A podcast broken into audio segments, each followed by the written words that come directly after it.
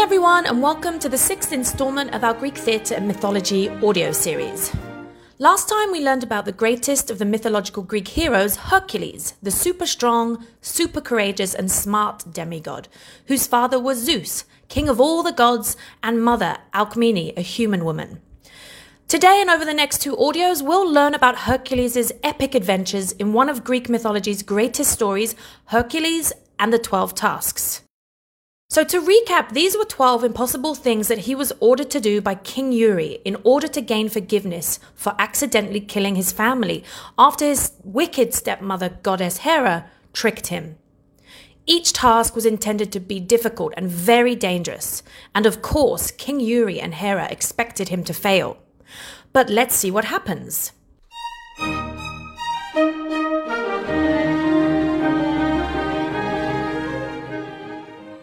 Hercules' first task was to slay the lion of Nemea. The Nemean lion had huge teeth and skin so tough that it couldn't be pierced by arrows. Everyone who lived in the land of Nemean was scared to death of it. Many hunters had tried to kill the beast, but none had succeeded. The Nemean lion was also smart.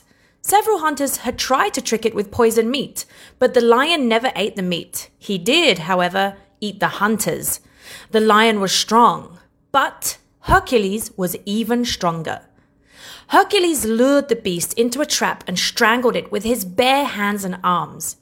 He made a coat out of the lion's fur and wore the lion's head as a helmet. With the cheers of the grateful people of Nemean ringing in his ears, Hercules headed home, delighted with his new clothes. When King Eury saw the lion's head approaching, he went screaming into the castle. It took Hercules a whole day to convince King Eury that the lion was really dead.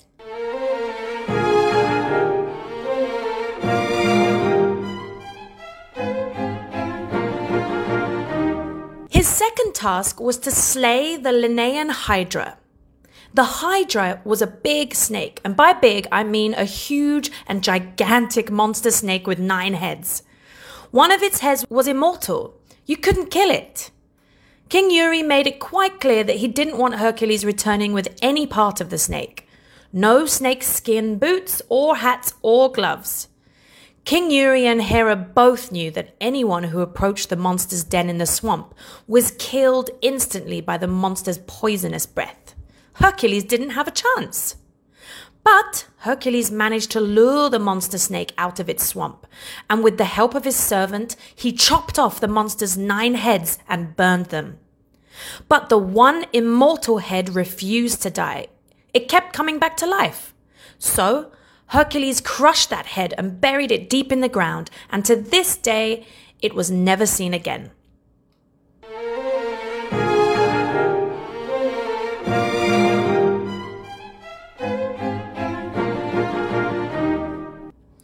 His third task was to capture the stag of Artemis.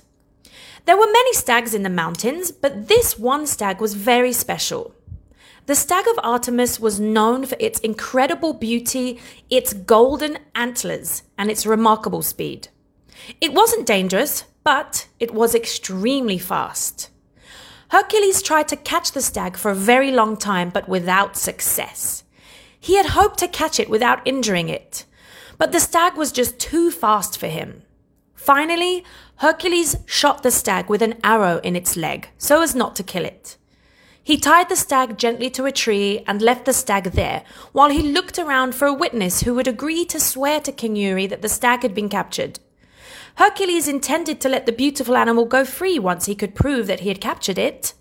But it took Hercules a long time to find anyone who was willing to speak up to King Eury, or any other king for that matter. So by the time Hercules returned to the stag, dragging a witness with him, he found the goddess of Artemis standing next to the empty tree where the stag had been. Artemis was furious when she heard that King Eury had sent Hercules to capture her favorite stag. But she was not furious with Hercules. So she offered to be his witness and to speak to King Eury to prove that he had indeed caught it.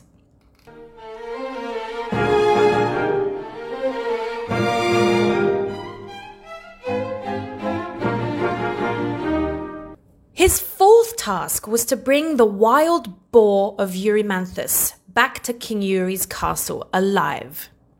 Boars are wild pigs with sharp tusks that can cut you, and they're smart and mean.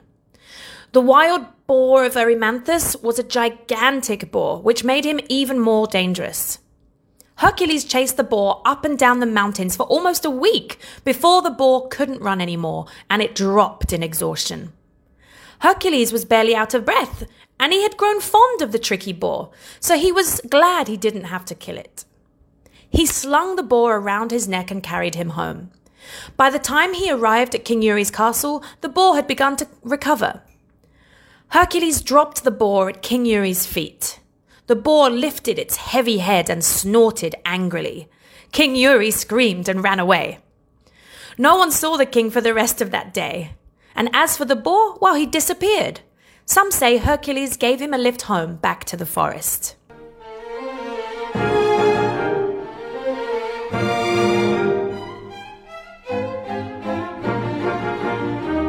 So, there we have the first four adventures in the epic tale of Hercules and the 12 tasks. Thank you for listening, and I hope you're able to take the multiple choice quiz now to see what information you can remember.